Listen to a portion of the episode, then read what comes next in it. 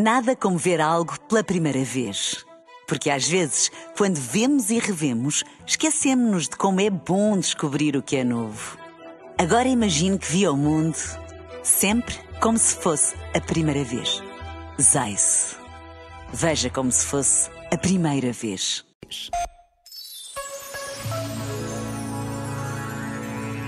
A precipitação de palavras e de juízos é uma realidade na vida de todos nós. Faz parte da nossa condição humana, assim como das histórias pessoais de cada um, das diferentes sensibilidades e expectativas.